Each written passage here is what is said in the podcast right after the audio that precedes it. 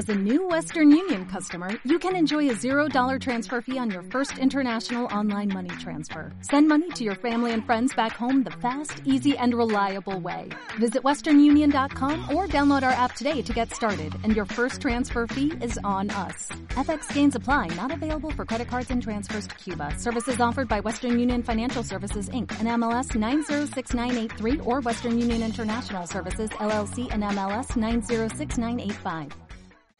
Muy buenas tardes, mi gente.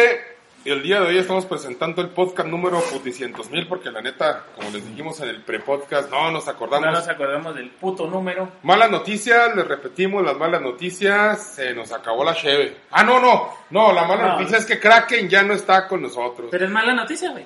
Pues espero que alguna, alguien, le tiene que poder, güey. A Luis. No, No, no, yo no, no. A Charlie, güey. Tampoco. Al peludo 69. Tú lo corriste, güey. Tú lo Tú lo corriste. sacaste puto. del grupo, puñetas, mejor cállate. Sí, Tú pero- lo corriste, güey. Pero al peludo 69 le va a poner en el alma. Peludo, peludo, te informamos que Kraken ya no está, así que Salte del grupo, por chingar a favor. su madre a la verga. Ah, no se crean, Kraken, este, pues mucha suerte en tu nuevo proyecto. Ojalá y seas muy productivo, pendejo. Para que pisen las caguamas. Mientras culero. seguiremos nosotros acá de pinches huevones y de fastidiosos, no Sin pasa hacer, nada. sin hacer nada. como El día de hoy, aparte Charlie, de la ausencia Charlie, de. Kraken, tenemos la ausencia del esclavo porque tiene una urgencia médica. Dicen que le reventaron una almorrana. A mí, me- a mí sí me contó, güey, que traía muy adolorido el ano. Que porque le habían sacado O sea, un pepino, ¿verdad, no cabrón? sé qué No, chingada. no, yo, no, yo no le hice nada, güey, pero sí me comentó que sí le dolía. Ano ya, un poco, güey. Ah, Sí Pues para otros que- en condón, cabrones, ¿qué les cuesta? Ya sé, mis datos. Güey, es que el vato es, es ¿cómo se dice? Eh, puto, no, esclavo, negro, no, feo. Open mind, güey. No, o sea, open mind. vato- Ah, es. Mental ya está. Sí, sí, güey. Es el vato le gusta experimentar cosas Ah, nuevas. Bueno, por lo pronto el día de hoy les avisamos que el tema este, va a ser un tema muy light. Eh, al final de cuentas vamos a tratar de no, no meternos en, en- en muchos pedos ni, ni religiosos, ni tampoco acá este ufológicos muy, muy Entonces, pesados. quito el atalaya. Sí, por favor, porque no, la atalaya no, güey, esa no es religiosa. Eso es Monserga. El tema de hoy son los gigantes. Y los gigantes como tal, o sea, queremos hacer la aclaración. Vamos a hablar de los gigantes como los hemos registrado a lo largo de la historia de la humanidad. Hay que ser muy conscientes de que el ser un gigante es muy relativo.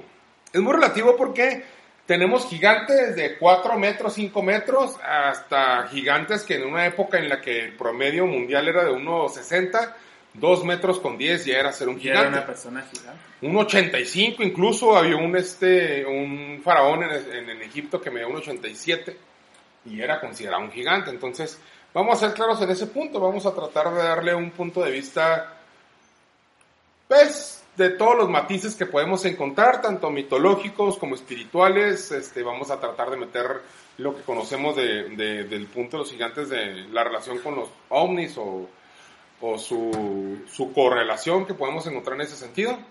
Entonces, Armando, A ver, ¿qué les parece si empezamos con los Nephilim? No recuerdo bien cómo. los Nephilim. Los Nephilim. Los Nephilim yo creo que son los gigantes más conocidos por excelencia. Pero que dé una explicación acerca de lo que se... Los Nephilim resulta que la. Biblia los menciona y, y te los trae a, a- a colación porque dice que los Nephilim son los hijos de los humanos con los Con ángeles. ángeles. Malos, ángeles malos. Eh, ángeles.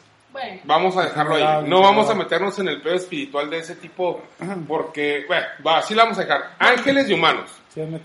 Entonces, este, se supone que la, la descendencia de los ángeles y los humanos, o las humanas, o, o la- está medio complicado porque los ángeles son asexuados, pero bueno. El resultado de esa cruza, sí está bien decir cruza, ¿no? Pues al final de cuentas no Ajá, somos más sí. que humanos. Cogida. De esa cochación entre ángeles y humanos fueron los gigantes, los Nephilim. Pero no te dicen ni qué estatura tenían, ni en qué época vivieron, ni... Eh, vaya, está muy vago el asunto.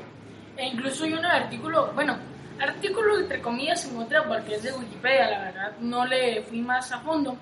Sí te da un poquito de descripción de lo que son los gigantes, te dicen que son- tienen seis dedos, que son gigantes, no te dice realmente la, la altura que tenían. Sí es un poco ambiguo el tema de los gigantes, pero en sí el caso eh, son los de film. Eh, podríamos dejando un poco al lado que sean los gigantes los que nos... Bueno, un poco al lado lo que sean los ángeles, los que nos dijeron, los que nos engendraron, bueno, los que engendraron los nefilim. Cálmate, gigante, Podríamos nos ser- engendraron.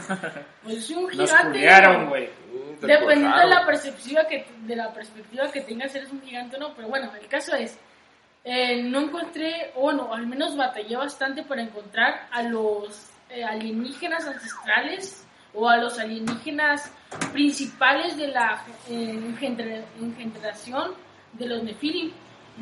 Batallé bastante, no sé si No, es que ese es el problema. No sé si recuerdan que hace algún tiempo platicamos en un punto de lo que eran este Enki y Enli. No, no, recuerdo. No, no, no se les viene a la mente de, de qué estábamos hablando.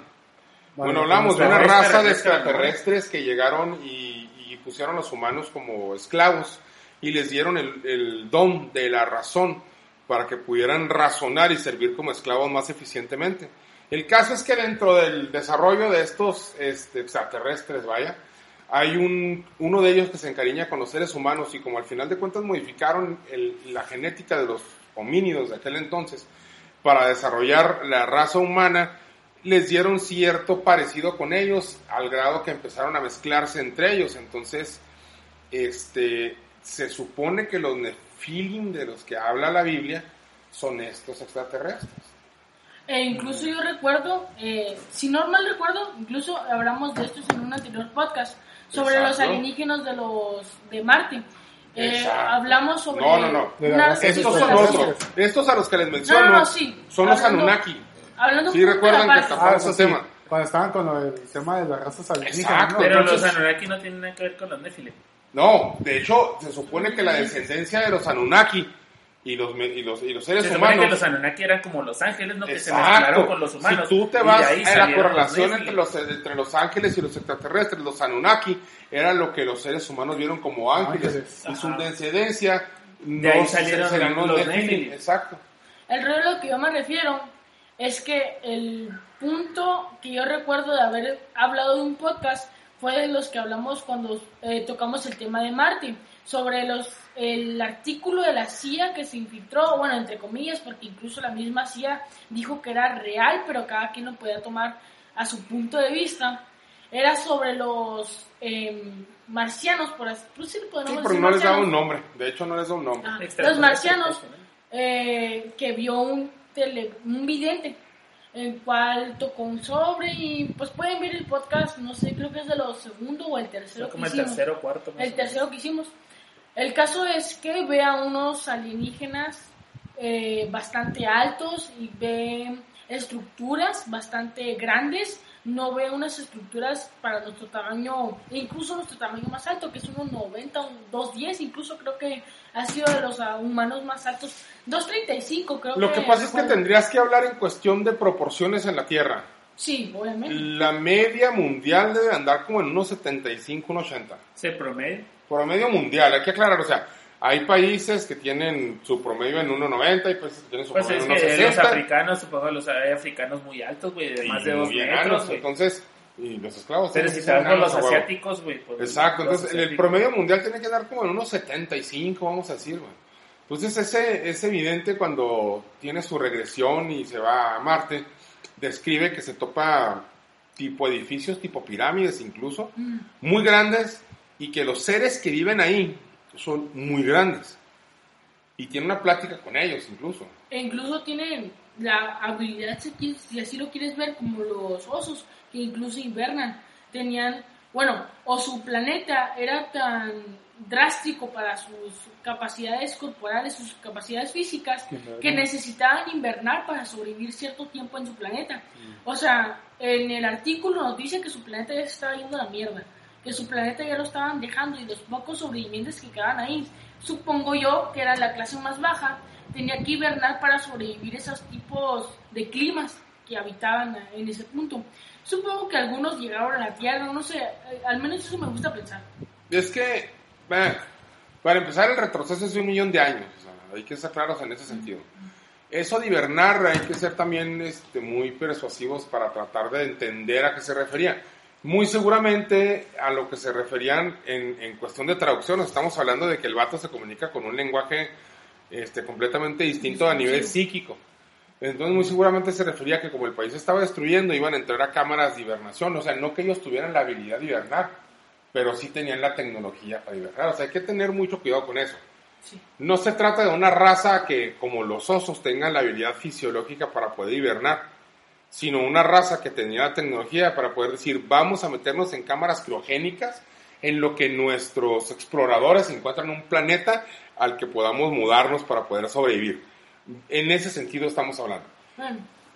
Bueno, sí, tomando el punto en que ya tenían la capacidad de viajar entre planetas y buscar un planeta adecuado, o sea, bueno, ¿cómo se podría decir el mm, decodificar? No sé cómo, no, ¿A qué te refieres? A modificar un planeta para volverlo a tus condiciones. modificarlo Pues sí, o escanearlo, perdón, escanear un planeta para ver si tiene las condiciones habitables. Ya nos está hablando de una raza extraterrestre bastante avanzada, mucho más de la que tenemos A nosotros. lo que estamos nosotros acostumbrados no es tanto a que escanees un planeta y encuentres un planeta que pueda ser habitado, más bien que pueda ser terraformado.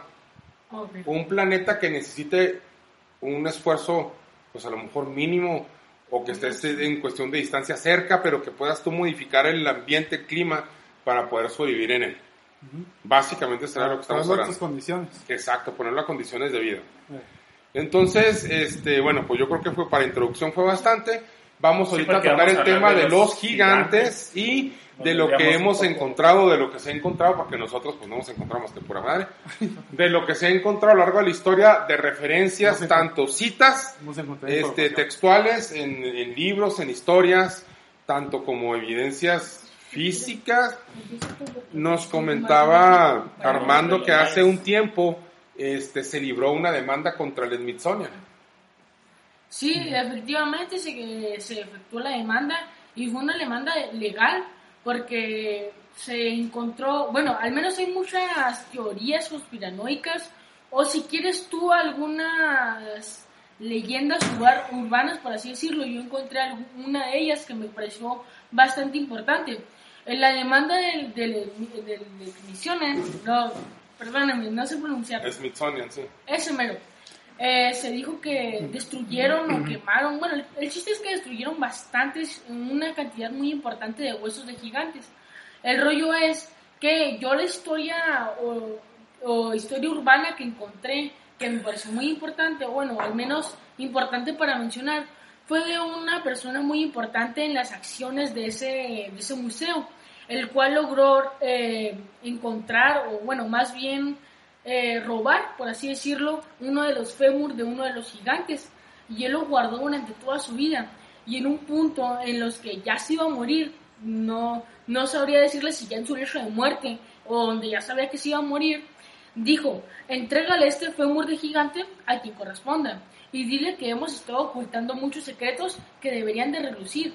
Por, mediante, por el miedo los hemos ocultado. Entonces me ha parecido una historia bastante creíble porque mediante el miedo hemos ocultado bastantes cosas, hemos como especie hemos retardado la evolución bastante por miedo del miedo, por miedo de que, no sé, nuestras creencias en ese punto de la historia no van a ser poco creíbles o Lo que pasa es que dentro de la evolución humana, eh, los que han llevado las riendas del desarrollo social, porque pues la evolución física al final de cuentas es algo que no puedes evitar. Bueno, No, vamos sí. a meternos en ese pedo. Al Bastante final de cuentas la evolución social eh, siempre van a tratar de sacar una ventaja, siempre va a haber grupos que quieran tener la mayoría o el poder de dominar de alguna manera este, no tanto a la sociedad, sino el desarrollo de la misma, para tratar de controlar.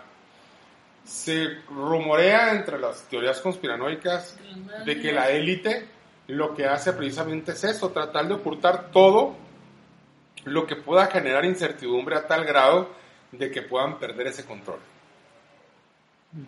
Y en cuestión de gigantes, bueno, pues entramos en controversia muy cabrona porque, pues simplemente imagínense en donde pudiéramos llegar nosotros a la, a la comprobación física real de que los gigantes existieron. Tendríamos que reestructurar todo lo que conocemos como evolución humana. Es que te contradice tanto la religión, güey, como la ciencia. Exacto. O sea, por eso, por eso tratan de, de ocultarlo de alguna, de alguna manera.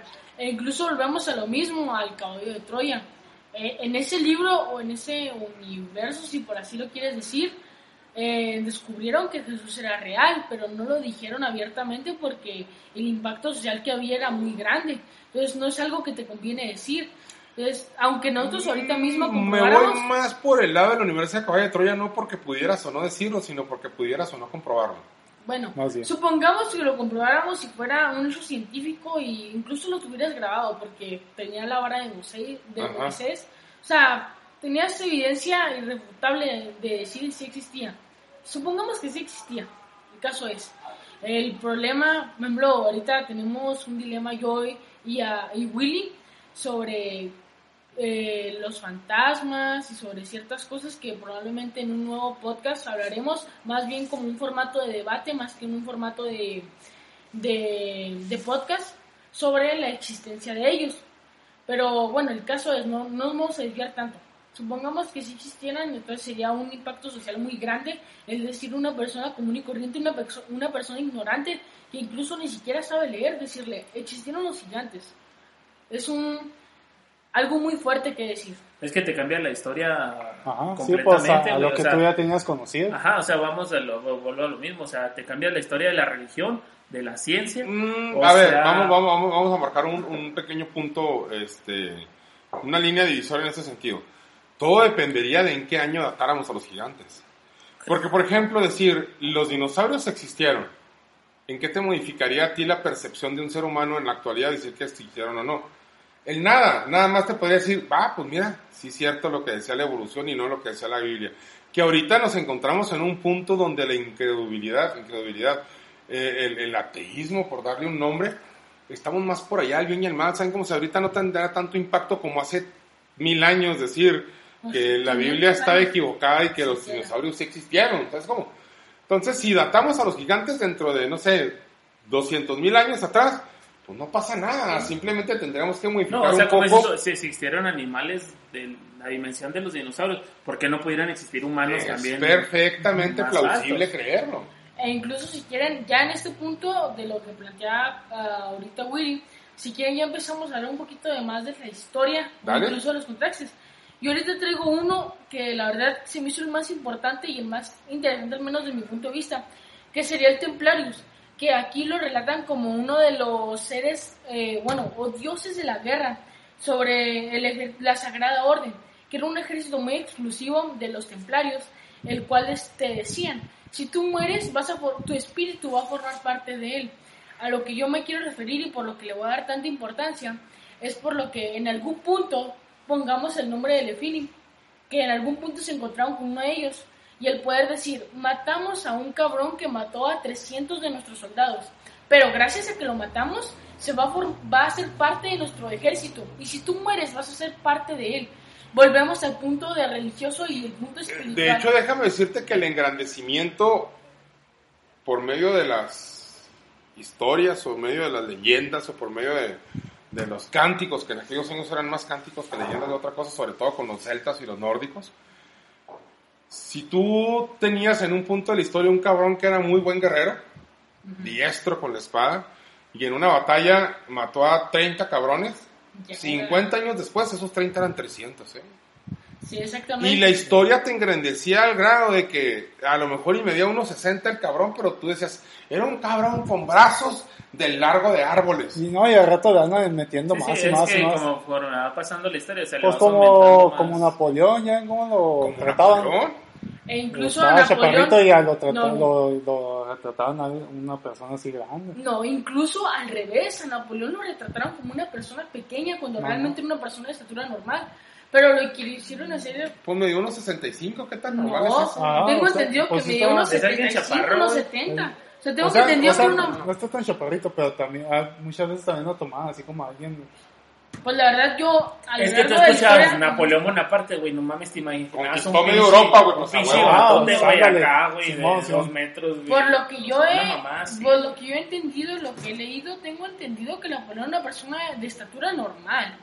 Pero eh, a lo largo de la historia hubo puntos donde las personas empezaron, bueno, no sé, la verdad sí me, me meto en puntos donde Bueno, sí, tiene empiezo razón. más en ignorante que de culto. Pero tengo entendido que una persona normal y lo rebajaron a lo que era. o sea, más pequeño. Bueno, sí, en esos casos también, por ejemplo, sí. Medía unos 68, güey, Napoleón Bonaparte. o sea, Pues no era algo pequeño. Bueno, al Por menos ejemplo, por sí nuestro era- punto de México. sí, Aquí sí, en México era una persona alta. Es que como vamos- Aquí en México, el Bueno, punto sur de la zona. pues, de- De- depende en la cultura en la que lo veas. depende Bueno, de donde pues, sí. estés, es que es a lo que iba, o sea, la perspectiva en la que lo estás este, poniendo Bueno. y sobre todo el contexto en el que lo pones. O sea, Napoleón Bonaparte fue un gran hombre, si así lo quieres ver. Obviamente a los que les convenga y a los que no, pues habrá sido un tirano, un pendejo, un asesino, lo que tú quieras. Pero pues me dio unos 68, güey. Bueno. El Bueno, impacto que pueda tener una persona de unos 68 ahorita en la actualidad, en la mayoría de los seres humanos, pues no es así como que te va a imponer mucho miedo. Es que no, no, deja tú la actualidad, sino es el impacto emocional que te da, porque si es un tirano que mide unos 68, pero trae a sus guardaespaldas como uno 90, uno 2 metros 10, y el cabrón se atreve a mochar dedos a quien, o a matar a quien se le imponga, pues realmente no importa lo que mida, sino su poder militar y su poder racional. Es a lo que voy. Las historias y la- lo, lo convencionalmente social es hablar de él como si fuera un gran hombre, el poder que tenía. Y cuando se lo estás platicando a alguien que no está viendo a, de quien te refieres físicamente, se, imagina imagina de grande. Es como cuando Pues, lees pues, un te libro. o sea, tú Tú escuchas estás leyendo un libro y te dicen, este, simplemente, mira, estás leyendo un libro, por ejemplo, Isla del Tesoro, que se, se sitúa en la historia contada de un joven que es Jim Hawkins, y te habla sobre este Silver, John Silver, y cuando te lo describo, te imaginas un pelado que le falta una pata, pero que está grandote, fuerte, mamado. Y a lo mejor, si tú quieres, si gustas en la historia original, güey, era un pirata chiquito de unos 60, güey, pero el niño me dio 1.40 y lo veía enorme, güey. Bueno, es muy cierto, es la maravilla de los, de los libros. Puedes imaginar tu historia y la puedes acoplar a lo que a ti te convenga. O incluso lo que tú tienes, tu relación con las personas que, que imagines o que tengas a tu alrededor. Pero bueno, dejando un poco aparte a Napoleón Bonaparte Sí, y a los gigantes. Sí, sí, es que No, nomás, pero es que nomás. sí, sí, sí he llegado al punto de que, por ejemplo, si tú eres un cabrón de 2 de dos diez y tu cultura es de 1.60, Pues él es un pues, gigante, o sea, es un gigante. Pero pues, bueno, dejándolo, relativo, ¿no? dejándolo un poco aparte, ¿qué tal si hablamos de Cervantes, que era un dios del bosque? O sea, las personas las que lo llegaron a ver, incluso lo llegan a ver como un gigante de buena suerte. ¿De qué cultura es él? Eh, la verdad no sé, no, no investigo mucho. Es más, cállate la verga, pues no me contradigas. No, no, te estoy haciendo una pregunta, pendejo. Fíjate que no. Eh, eh, intenté investigar un poco así Bueno, al azar. Los, eh, o sea, realmente busqué gigantes. No, la verdad no sabría decirles. Me encantaría que alguno en los comentarios nos dijera y que fuera más culto que yo. ¿De qué cultura es? Exactamente. Pero No. el caso es, era un gigante del bosque, el cual se suponía que encargaba de replantar árboles, cuidaba el bosque si alguien lo quemaba, pues lo detenía. Pero lo más interesante de este gigante es que se retrataba como una persona de buena suerte. Si alguien lo veía, se decía que su vida iba a ser eh, bondadosa, iba a tener mucha prosperidad. Y luego ahora tenemos un poquito de contraparte con Mugnus, un, un dios de seis brazos e incluso cuernos, que la verdad pues ya nuestra, nuestra incredulidad, no sé, eh, incredulidad de, de mortales, eh, pues nosotros lo imaginamos con cuernos, incluso ni siquiera los Pues ya como en todas las en todas las culturas donde tenemos cosas malas siempre relacionamos con cuernos y Sí, O sea, los cuernos por lo regular, siempre que te imaginas algo con cuernos es maligno. Ajá, sí, Es algo maligno. güey. sí, sí, siempre algo demoníaco, así como... O sea, algo así que te imaginas Sí, algo con exactamente. Eh, vivía en Crognor, en el precipicio de Crognor más exactamente. Y Sí, era un ser gigante que él se alimentaba de, de viajeros.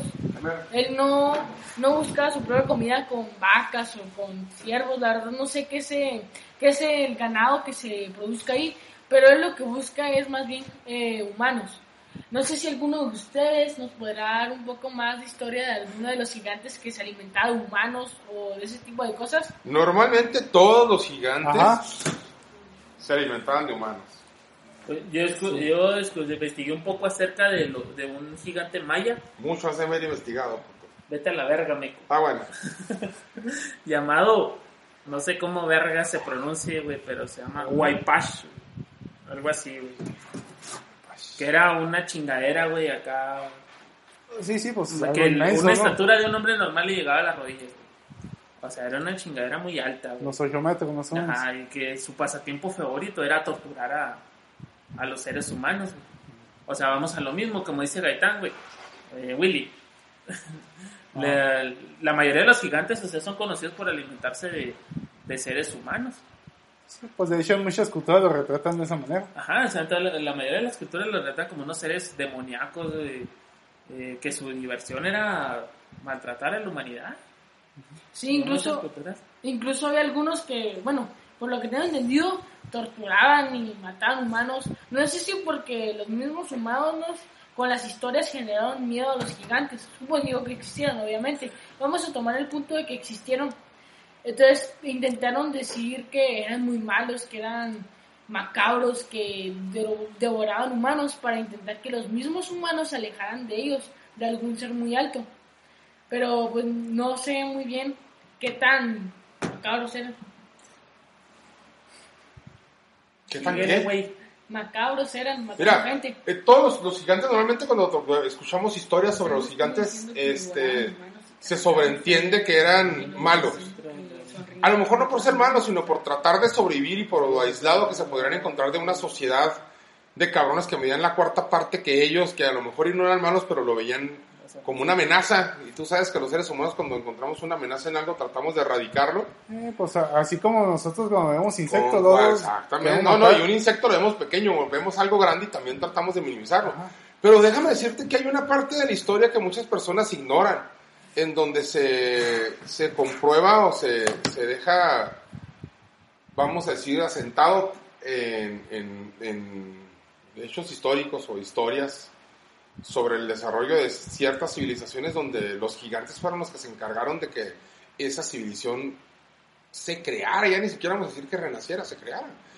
Los egiptos, los egipcios, perdón, este, tienen la leyenda de que el, de hecho el primer gigante conocido como, como rey o como viniente de- de- de- del, espacio exterior, vaya, es Nut, si, Nun. si, Nu, si no Nun. estoy mal, este, y de ahí se de- desemboca una, un linaje de faraones, porque si ustedes recuerdan, los faraones tienen que tener un linaje para poder ser faraones.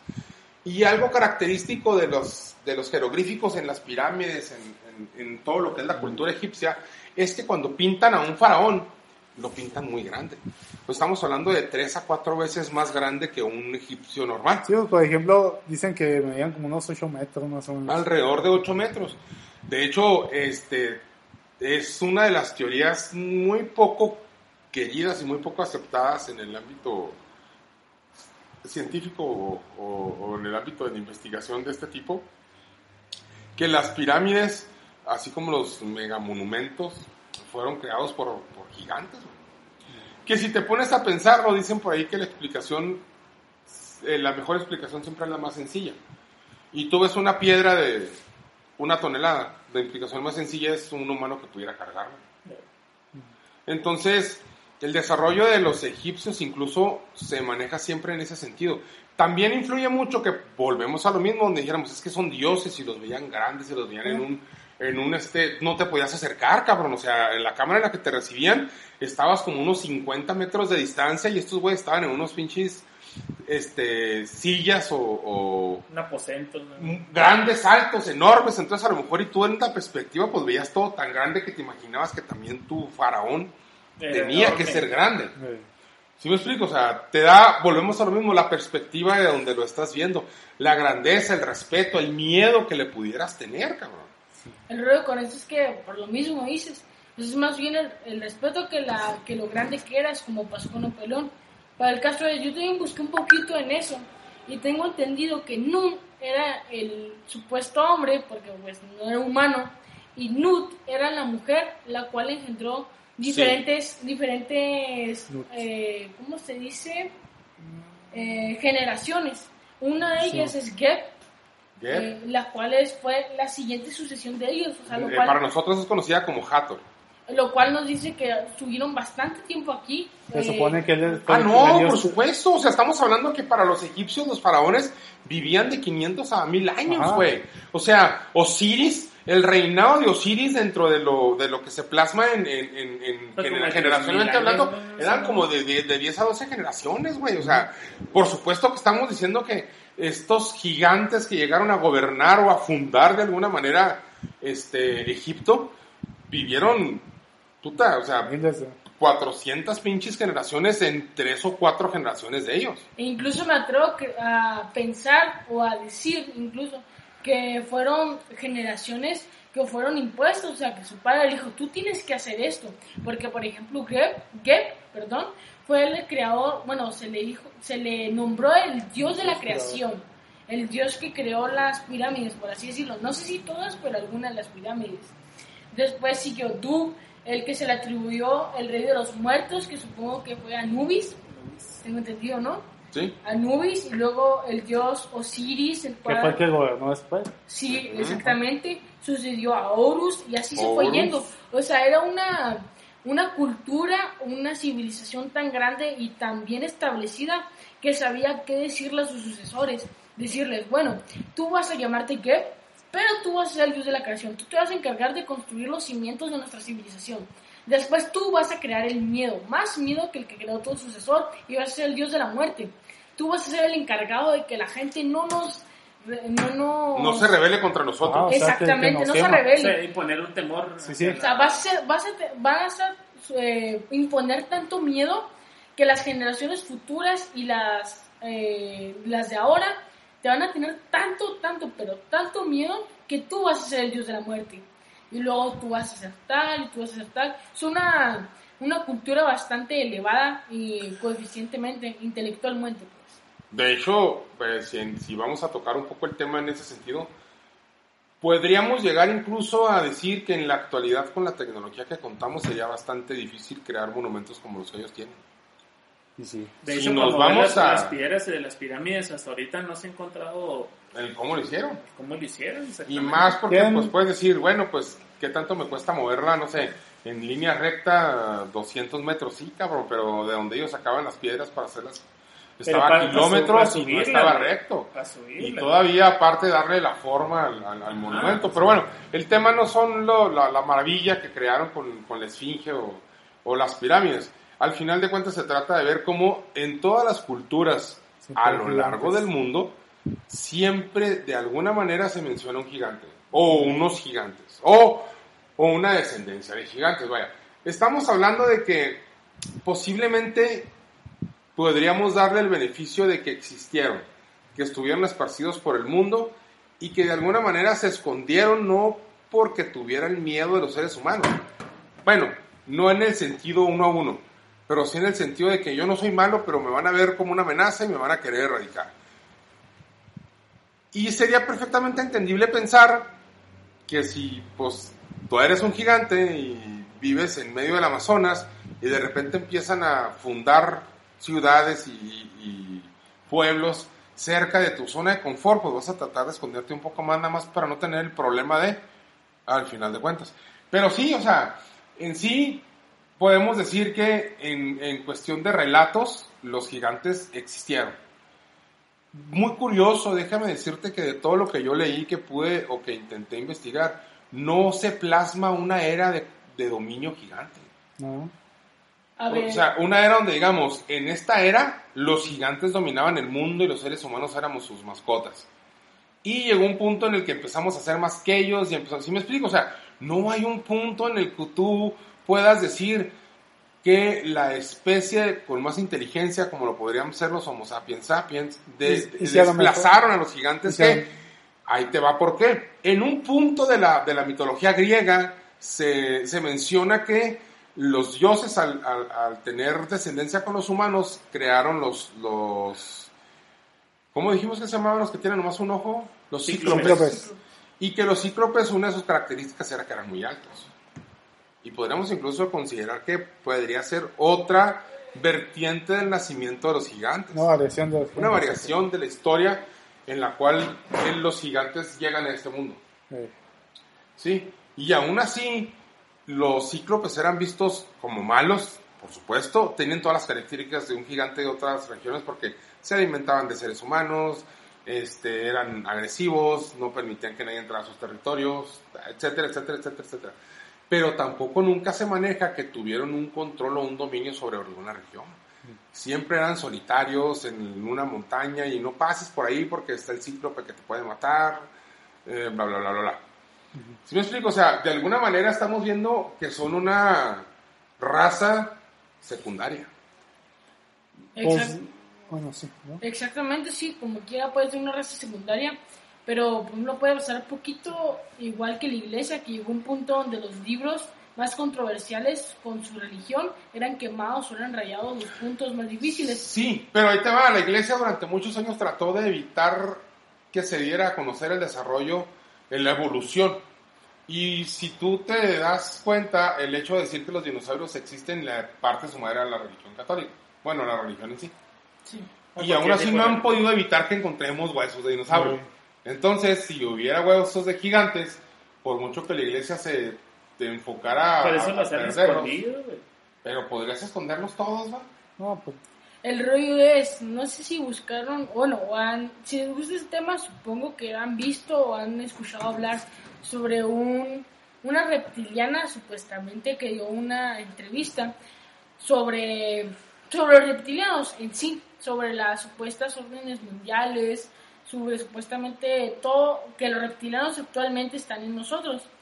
El rollo es que en una de las preguntas más controversiales que se le hacen es ¿por qué si supuestamente que los reptilianos han estado en nuestra en nuestra cultura, en nuestro planeta durante tanto tiempo no se han encontrado restos de ellos mismos? El problema es que ella dice, claro que se han encontrado restos reptilianos, claro que se han encontrado restos de otras especies. El problema es que ustedes se han abstenido a creer en nosotros y han intentado de dar la explicación de ciertos animales o ciertos dinosaurios que realmente nunca existieron. Tenemos el ejemplo de los del Rex, del, pues, el Rex, Ajá. que realmente existieron, bueno, o creemos que existen ciertos dinosaurios que tenían tanto poder en su cola. Me voy a ir a los espinos, a, bueno, incluso a los espinosaurios que tenían gran equilibrio, a los estegosaurios que tenían gran poder en su cola, de entre varios, obviamente. Dudo que en uno, que con uno solo, un solo espécimen de ellos, hayan logrado tumbar a un Rex y un Rex eh, por sus necesidades o sus poderes fisiológicos, su, su, su morfología, Morfología. exactamente, no podían levantarse de ahí. Sus manos eran tan pequeñas, sus, supongamos que sus piernas eran tan fuertes, pero al mismo tiempo tan inútiles para levantarse del suelo. O sea, realmente era imposible que existieran, o bueno, al menos tenían muy poca validez científica de que existieran, pero nosotros al cegarnos de que pudieron haber existido diferentes razas alienígenas en nuestro planeta, o que hubiera existido algún otro depredador, algún otro omnívoro, algún otro herbívoro, nos cegamos y dijimos, no, pues es un Rex. ¿Por qué? Porque a mí me da mi chingada gana. O sea, De hecho, es, es, es, este bastante plausible pensarlo porque al final de cuentas, si, pues tú podrás encontrar un hueso y podrás darte una idea de cuál sería la morfología. Pero no Pero de eso, imaginarte realmente cómo fue un tiranosaurio rex o cualquier otro dinosaurio, estamos muy lejos de eso. e incluso al, ¿cómo se llama este cabrón? Brontosaurio, al que tiene el cuello muy largo, se le dio la explicación de que el cuello no lo tenía tan largo, sino que simplemente murió algún ejemplar con un cuello largo, pero eh, a lo largo de la historia fueron muriendo más y más alrededor suyo, y nosotros quisimos dar la explicación de que su cuello medía el doble que su, que su cuerpo en sí. O sea, también es uno de los ejemplos que tiene un poquito de más validez porque Lo podría que pasa es que te estás yendo por el lado de que fisiológicamente sería un poco imposible que existiera un espécimen con esas características.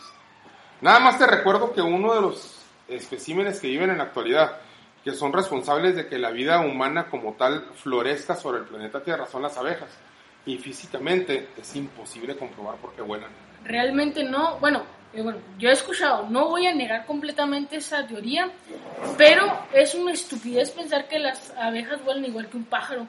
Realmente No vuelan, vuelan en como forma, vuelan de forma ondulada, ondulada como Sí, así lo... Y no se ha podido comprobar por qué su fisiología les permite hacer eso. Sí, Ni tampoco- son muy demasiado Ni tampoco se ha para- podido comprobar por qué tienen una vista térmica de alguna manera. Ni tampoco se ha podido comprobar por qué ellas son capaces de generar tanta temperatura cuando se encuentran en un panal sin ellas verse afectadas. O sea, físicamente desafían. Y es más, te la voy a comprar con las abejas. Los colibríes desafían todas las leyes de física. Es, sería imposible tratar de describir la, la velocidad, la fuerza, lo que, lo, lo que conlleva para que un colibrí mantenga el vuelo tan Sí. estático como nosotros lo, lo percibimos. güey. No quiero decir con esto que a lo mejor dentro de 200, 300 años nuestra tecnología, nuestro conocimiento científico avance y seamos capaces de explicarlo. Pero al menos ahorita en la actualidad hay muchas cosas que no podemos expli- explicar de lo que existe, de lo que podemos ver, güey. O sea, ya ni siquiera vamos a hablar de lo que no podemos ver o de lo que creemos que existió. O sea, simplemente también estamos conscientes de que el miedo o el- la falta de raciocinio nos ha obligado a crear historias que se han mantenido a lo largo de nuestra historia, válgame la redundancia, con la validez que nuestra historia les ha dado. ¿Sabes cómo? O sea, al final de cuentas, si no es más de que, pues un cuento que le contaron a alguien que después te contó el cuento y lo modificó para contarle el cuento Y así se va y- modificando y modificando. Así de sencillo, entonces, este, es en, ese sentido voy al comentario con lo de los dinosaurios y con lo que podemos contar de los esqueletos. con- con- o sea, insisto, en internet ustedes pueden buscar esqueletos de gigantes y van a encontrar notas incluso que pareciera que son veraces, en las que se encuentra una máquina, un tascao, que ustedes saben que son máquinas enormes, desenterrando un esqueleto más grande que él. O sea, por las dimensiones de esa fotografía, de ese esqueleto, podemos decir que es de unos, una, un cráneo, ni siquiera un esqueleto completo, es un cráneo Cráneo, ¿no? Así. como de 3 metros por 4 metros. Pero ya te imaginas, o sea, eso ya puede ser. Es que está cabrón, güey, para saber si es verdad o es, o es falso. Porque ya te imaginas un puto cráneo, güey, de 13, 4 metros de dimensión, güey. O sea, ¿de qué tamaño tiene que ser el, el cabrón que lo traía cargando, güey? Exactamente, güey. O sea, ya estás hablando de. Y ahora, estamos conscientes de que históricamente los gigantes más grandes que están datados o Lo máximo que 11 yo metros, güey. Ya, ya, ya yéndote los gigantes de mamón. Canaán, que son los lo, lo que vendrían siendo la descendencia de los Nephilim de la Biblia, eran hasta 11 metros. Sí. Goliat, por ejemplo, si mal no recuerdo, era como 4 metros y medio. o sea, metros, pero realmente tampoco era... pues, sea, Digo, o sea, si me lo topo yo en la calle que mide un 86 y dices, tu puta madre, es el doble que yo. Sí, pero pues no te asusta tanto como un güey de 11 metros. Como pues, un tiranosaurio rex, que pues es la proporción que traemos, ¿no? De, de 11 a 15 metros. Sí, e incluso, eh, bueno, ese, y lo dejo como pie de, para el siguiente podcast que debemos hablar sobre las teorías de por qué eh, los avances tecnológicos o el avance de raciocinio está en la Tierra y no en el mar. Porque, por ejemplo, tenemos criaturas tan grandes como 30 metros que es el, la ballena azul, Vivas. o in- vivas el ballena azul, o incluso el mega- mo- ¿cómo se llama? Megalodón. que es un De tiburón hecho, de 30 metros. hay una parte de, de- de las teorías de la evolución poco aceptadas incluso, donde te mencionan que es poco probable que un planeta que en su mayoría está cubierto por agua, la raza dominante sea terrestre. Exactamente. Sería más lógico pensar que la raza dominante está en el elemento dominante Pues sí, el agua. Y si ustedes se ponen a verlo, tenemos explorado lo que es la superficie terrestre. Les voy a dar el beneficio que el 100%. De mar, tenemos No, el 5%. De hecho, está, está más estudiado el universo, el espacio, el espacio exterior el mar. que sea, incluso el mar. O sea, ¿qué te, que aquí que incluso eh, yo pienso que por nuestras posibilidades creo que nos hemos desviado del mar y nos hemos ido al espacio para encontrar algún fragmento de metal, bueno, si así lo queremos llamar, para lograr buscar el espacio, eh, bueno, en el mar. Porque veámoslo como, veámoslo como un videojuego. No puedes irte directamente a un solo elemento. No puedes, por ejemplo, si hablamos de Ark, por ejemplo, si hablamos de Minecraft, no puedes irte directamente a buscar simplemente de agua. Tienes que buscar elementos y mezclarlos entre ciertos tipos de espacio, tierra y mar para lograr avanzar en el videojuego. Supongamos que estamos en un videojuego, obviamente. Eh, supongamos las físicas que nosotros nos eh, re- retribuimos o nos limitamos en un videojuego. Es es muy sencillo, al final de cuentas, si tiene razón, dentro de los descubrimientos que hemos tenido, lo que vienen siendo las aleaciones de metales, que son mucho más fuertes y más ligeras al- a los metales como los encontramos en la naturaleza como tales.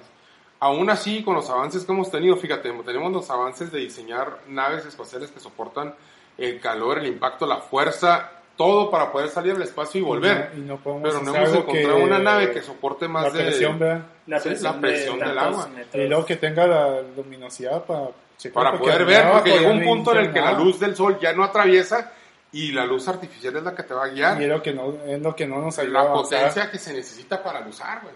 El problema, si nos vamos con un juego tan reconocido como es Minecraft, tengo entendido, si no mal recuerdo, que 30 minutos del juego son un día de, nuestro planeta. Si no mal recuerdo, la verdad sí que me puede corregir muy bien. Pero si no mal recuerdo es eso. Sea, si nos tratamos con las físicas de un juego y nos tratamos con el tiempo de, de un juego, realmente nuestro día podría ser simplemente un segundo en el mundo real, si así lo quieres ver por afuera. O sea, ponle que mil años, o sea, no son nada. O sea, no, No, tienes de- ningún a, tipo de a- nivel universo, mil años no, No, son no, nada. Exactamente. No, no. O sea, ¿qué, ¿qué esperas tú que del 1900, no sé cuándo fue, cuando recién eh, mandaron la primera nave a, a la luna? No sé si me pueden ayudar con No eso. A, a- a la luna o la primera nave que luna. al espacio. Bueno, Cuando- al espacio, no llegó el primer- espacio, demos Ah, pensé que cuando nos llegó el primer hombre a la luna fue en 1969. Bueno, 1969, que fue a la luna. Llevamos eh, 40, 70 años y realmente apenas vamos apenas a Marte. O sea, realmente son 70 años que no son Y aún nada. así tenemos la inseguridad de que si realmente no llegó a la luna esa nave. Incluso, O sea, exactamente. O sea, no estamos 100% seguros de que Neil Armstrong pisó la luna, güey. Como lo han planteado muchas, muchas cosas. Porque incluso muchas naves que han ido al espacio, muchos eh, cortometrajes, se han comprobado que hay burbujas y en el espacio que nosotros tengamos entendido no hay burbujas. Se ha pensado, se ha pensado que son cortometrajes que se han grabado en piscinas o incluso las imágenes que tenemos de, la Tierra, que supuestamente se han grabado desde satélites, son eh, imágenes modificadas virtualmente para que nosotros no conozcamos e incluso ni siquiera sabemos si las imágenes que está gra- grabando el rover no sé qué chingados Son el que reales, está- güey. son reales el que está en Marte. Como O sea, dices después de 70 años aún no estamos 100% seguros de que el hombre pisó la luna, si ni siquiera la luna que no está muy fuera de nuestro alcance. Tenemos dudas ahora ir a Marte ahora ir a Neptuno ahora ir a Venus o sea nos conflictúa ni siquiera hemos salido de nuestro sistema solar para poder decir que tenemos la la certeza de estar ahí No, pues que una cosa llevó a otra, güey. O sea, vamos, vamos con lo mismo. O sea, no estamos 100% seguros. Es que todo es teoría, güey, como vamos con los gigantes, güey. O sea, no hemos comprobado 100% de que hayan existido, pero todo eso es que, o sea, por medio de, de fósiles que se han encontrado, de huesos, pero realmente en nuestra generación jamás ha visto, o sea, Nada que podamos Asegurar al mover para 100%. comprobarle al mundo. Vamos a decir así, ¿por qué? Porque hay muchas cosas que han pasado a lo largo de la historia que te dan mucho que pensar. Mira, simplemente el año, no sé, hace como 5 años, 6 Sí. años se puso muy de, de moda en el mundo. Bueno, no de moda, sino que se rumoró mucho en el mundo que en Siria y en, y en, y en aquellos rumbos había un grupo radical que había destruido monumentos por destruirlos, güey. Y decían, es que a lo mejor lo que están tratando es de ocultarnos este, cosas. Algunas cosas. Yo no voy a decir que quisieran o no ocultarlo, pero el hecho de que lo destruyan, güey, o sea, recuerden que hay una anécdota que nos habla sobre un faraón egipto que fue este Tutankamón. Todo el mundo conoce a, a Tutankamón, Bueno, pues resulta que ese faraón, dentro de su.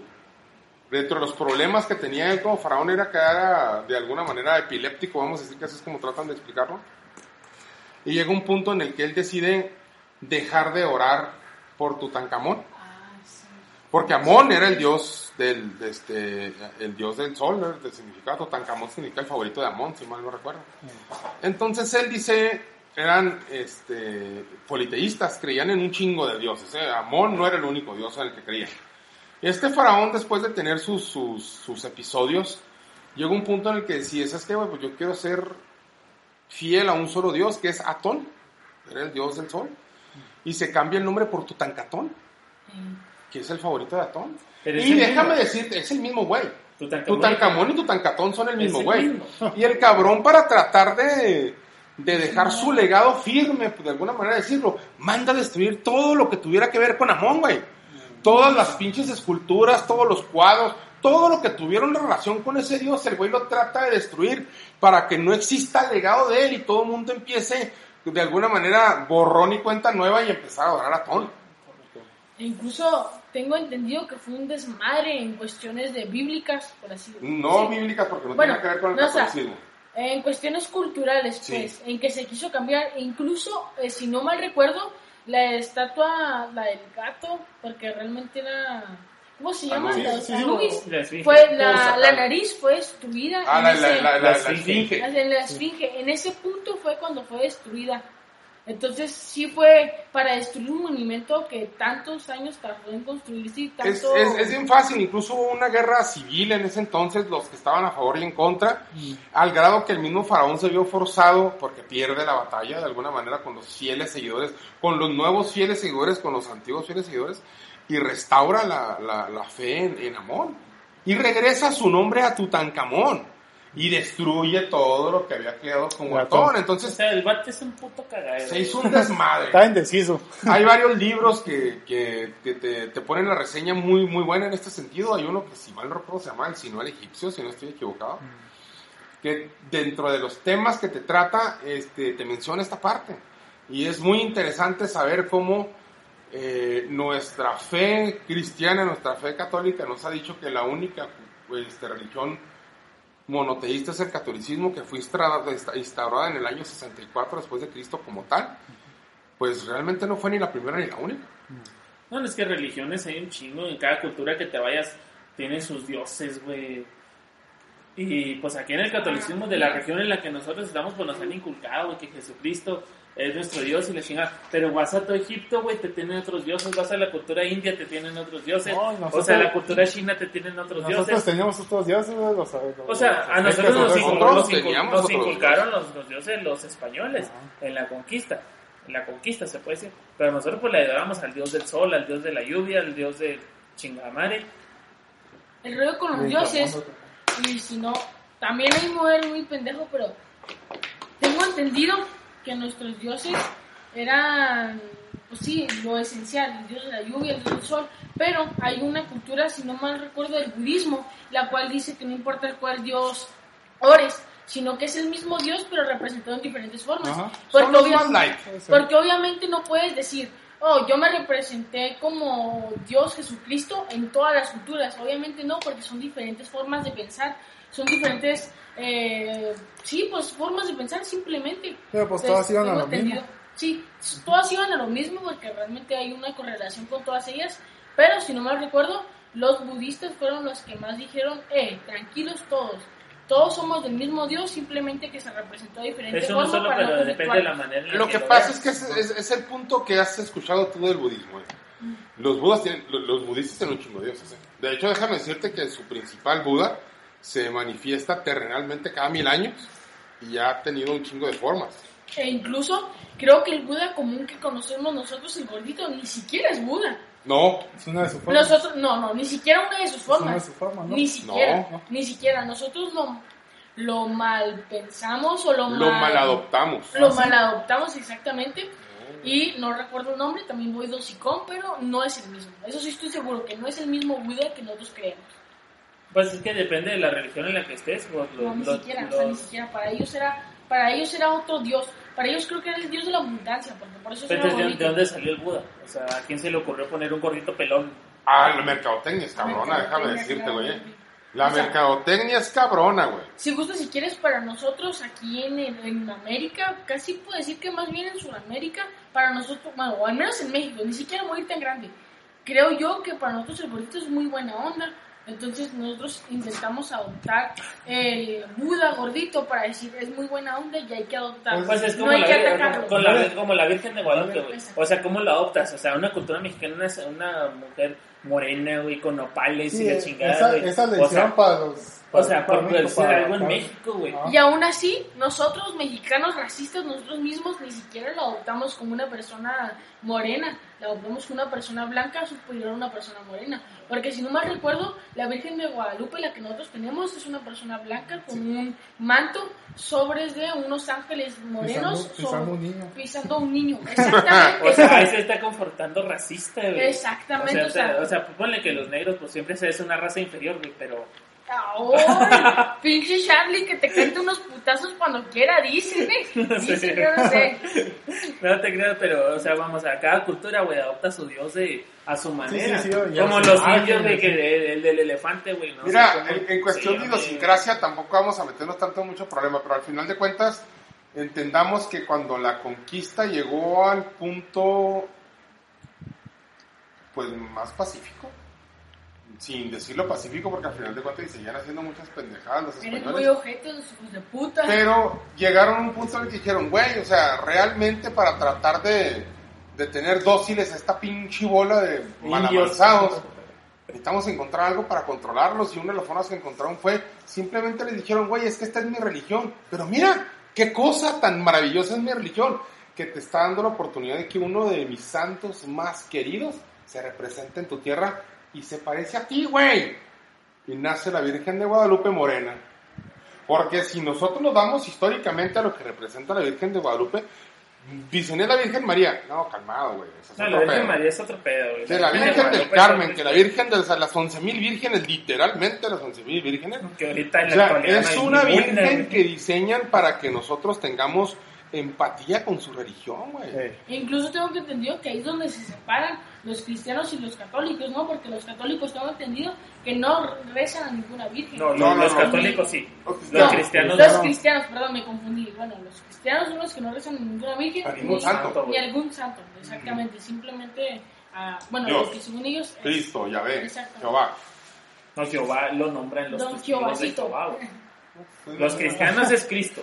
Pues, es el mismo, pero en, la cultura cristiana, güey, lo nombran Cristo. Y en los, testigos de Jehová, ellos lo nombran como Jehová nomás. Jehová, Jehová, Jehová. No los ponen como Cristo, ni como el Hijo de Dios, ni nada. ¿Y los católicos? Ellos son Jehová. Los católicos, pues Fíjate qué curioso ahorita que Los caemos en católicos no cuenta. la Virgen. ¿Estás de acuerdo que aquí en nuestro desarrollo cultural, religioso, Cristo incluso pasa a un segundo plano? Si te fijas cómo los mexicanos primero le pendemos una veladora a cualquier pinche santo A cualquier pinche mono de yeso. que a güey. Dios, güey. Simón. O sea, ahí lo te ponen que San Juan, que San Pedro, Muerte. que San Julián, que San Juanito, que San San, San Pendejo, güey, lo que sea. Y le, no mames, le pones una puta veladora, güey. O sea, parece una chingadera en una tortilla, güey. Le haces una cabeza, Somos los creadores De hecho, la- de la niña, de la niña blanca, vamos. Güey, le rezamos a la Santa Muerte, cabrón, acá en México. mucha, a Malverde, güey. Malverde, un pinche narcotraficante. No me sé la historia bien de, de es ese un güey, pinche pero narco que se murió, güey, la Quiero- chingada, y lo adoptaron la gente que está en el narcotráfico, güey. hacia la verga. Y la adoran, güey, como si fuera... un- so, para ellos es su dios, güey. Pero bueno, no sé qué chingas tenía que ver eso con los gigantes, cabrón. No sé qué era, metimos los santos, pero...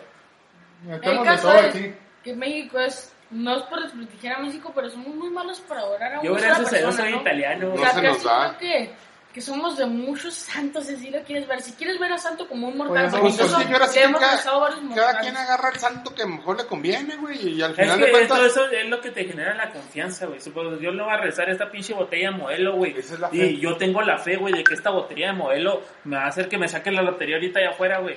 O sea, pero es la fe, güey, lo Bueno, que te mueve. y ahorita que decía Armando, bueno, no, Willy, perdón. Ahorita que decía Willy, que, que tenía que ver los santos con esto del cristianismo y todo eso, el satanismo. los gigantes y Los gigantes, no, no, o sea, ¿qué tiene que ver esto con los gigantes? Ajá. Apenas iba a eso. Ah, Es el Pendejo. punto de vista en el que yo digo, por ejemplo, cuando recién empecé yo con lo del Templarios, el, el punto de vista en que, por ejemplo, los nórdicos tenían el Valhalla, es decir, si tú te vas a morir, claro que te vas a morir, claro que vas a sufrir, pero vas a tener recompensado por eh, pelear por tu, por tu, ¿cómo se llama? Por tu religión, por tu, por tu país. Bueno, obviamente en ese punto de la historia no se decía país, pero el punto es, o sea, a eso me quiero referir, bueno, a eso creo que intentamos eh, referirnos a que todo esto tiene que ver con que el punto de vista religioso tiene mucho que ver con que creas en los gigantes o no creas en los gigantes. No sé si Luis nos puede decir algo más en el punto espiritual más que en el punto religioso. Luis, pues más algo más espiritual que nosotros. Pues, Más yo- punto que yo- otra cosa. Yo por, yo por ejemplo, Aparte. con lo, que Ah, han, con lo que han dicho, pues llego a la conclusión de que los gigantes los veíamos en tal manera que fueran unos dioses para nosotros. O sea, es, que, es que tú encuentras un, algo mucho Sí, sí, superior a ti, güey. es que siempre vamos, es que siempre vamos a, siempre vamos a estar arraigados a encontrar algo superior a nosotros. O sea, siempre es la ley, güey. la persona más grande siempre va a chingar al Pues, inferior, güey. por ejemplo, en las obras de arte siempre a los, a los dioses y todo eso los, los eh, retratan como alguien Ah. alto, así, grande. Incluso sí es cierto, es muy Soy cierto. su Dios, puto. No, güey. Ah, E incluso sí es cierto, es muy cierto. Ahorita ya en nuestra civilización donde estamos en un punto donde no estamos tan troglodites, pero seguimos siendo en un punto tan, eh, por así decirlo, no sé si macabro, pero un punto tan retrospectivo de nuestra civilización en la que ahorita, o al menos en México, me voy a referir, sin- siguiendo refiriendo a México, el que es bueno para los putazos, el que es el alfa, por así decirlo, en el salón, en la vida, es el que es bueno en los madrazos. O sea, es el más alto, es el más fuerte. Exactamente. O ¿Que yo sea, qué? y, e incluso, si lo queremos ver, ahora sí ya metiéndonos a un punto más, este, pues espiritual entre comillas, porque ya estamos hablando de alienígenas, tenemos el punto de vista malo y bueno, en los grises. Tenemos el punto de vista de malo, por así decirlo, en los grises altos, en los grises fuertes, en los grises que dominan, en los pequeños. Pero, Ah, sí, mo. pero malos en qué punto? Porque pues los malos regresamos a cuando estamos discutiendo yo y Willy sobre Apple y Epic Games. O sea, malo no, porque estás imponiendo tus límites. Yo quiero seguir siendo lo superior, no, no abuso de ti, pero si quieres, si quieres sobresalir, chingate. Y chingate contra mí porque eres mi competencia, no te voy a dejar libre hacia las peladas. O sea, malo porque pues entre comillas nuestra cultura sí nos lo ha dejado. Y los buenos son los chaparritos, son los grises buenos, los, los más delgados. Los dóciles, los, mansos. dóciles. Pero porque así lo vemos nosotros en perspectiva. Exactamente. Más pequeños, más dóciles, más mansos. ¿Qué tal y que son unas pinches mentes brillantes con un cerebro y una inteligencia maligna y son pequeños pero tienen la tecnología para destruirnos nomás con voltearnos a aire feo, güey? Y son unas putas mierdas porque en la, en ¿Y la, en la poquita oportunidad que han tenido de dominar a los grises o que han logrado sobresalir de los grises altos, los grises malos, ha sido mediante de la manipulación, mediante la, no sé, mediante, eh, por así decirlo, eh, técnicas malas, porque realmente en la guerra no hay, bueno, entre comillas, aquí en nuestro planeta sí hay reglas, pero la perspectiva que tenemos de, de la guerra no, no hay, no hay límites. No sé si alguien quiere aportar más. Pues yo creo que para haber sido una plática light, nos metimos incluso en, en puntos En muchos temas.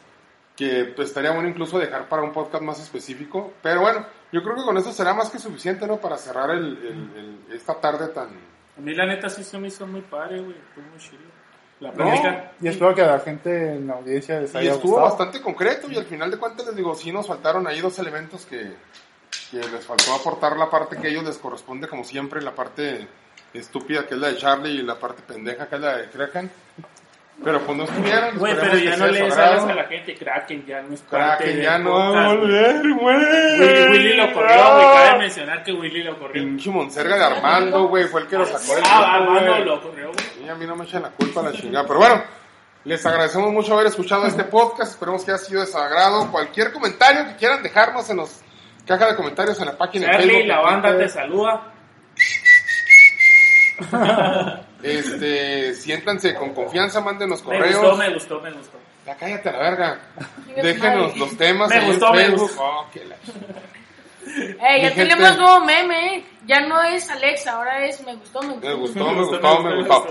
Pero bueno, muchísimas gracias por habernos escuchado. Dejamos a sus órdenes en nuestras redes sociales: Facebook, Twitter, nuestra página que es www.area69.com, el canal de. Facebook, el canal de YouTube, Spotify, iTunes. Esperen en el transcurso de la noche, quizá el transcurso de la tarde, mañana, en lo que se habilite en las, en las redes sociales. Y pues muchas gracias por habernos acompañado. Esperemos que haya sido su Esperen, eh, esperen el, el tema que tenemos acerca del Valle de Allende. Tenemos pendiente la, grabación del Valle Allende.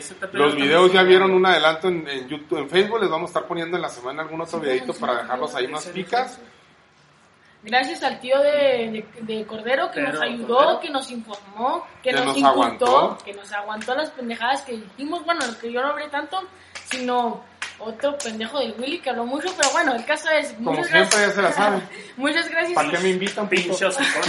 Muchas gracias a él que nos, nos informó un poco y nos compartió la historia del Valle de Allende. Esperemos que, que ya salga muy pronto y por- como quiera vamos un poco más, un poquito más serios porque íbamos con el familiar de, de- de Cordero, pero como quiera vamos a un poco más de museos. Y sí, queremos ampliarles un poquito la selección ahí del Valle, es por eso que decidimos que este fin de semana no era el apropiado para sacar el tema. Vamos a tratar de complementarlo con dos, tres cositas que les tenemos ahí preparadas. E invítenos al pueblos aquí cercanos a la ciudad, güey, a, a ir a hacer Mándenos sus historias, sus anécdotas, sus leyendas que les podemos dar nosotros este un poquito más de difusión en, en- en este su humilde canal.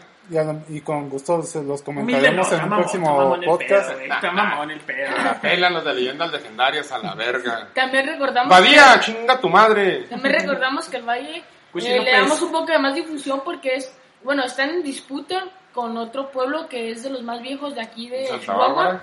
Entonces le damos tanta difusión por eso mismo y porque pues tenemos familiares que nos pueden ayudar. Y está en a corto, la neta. Somos gente jodida y está en corto.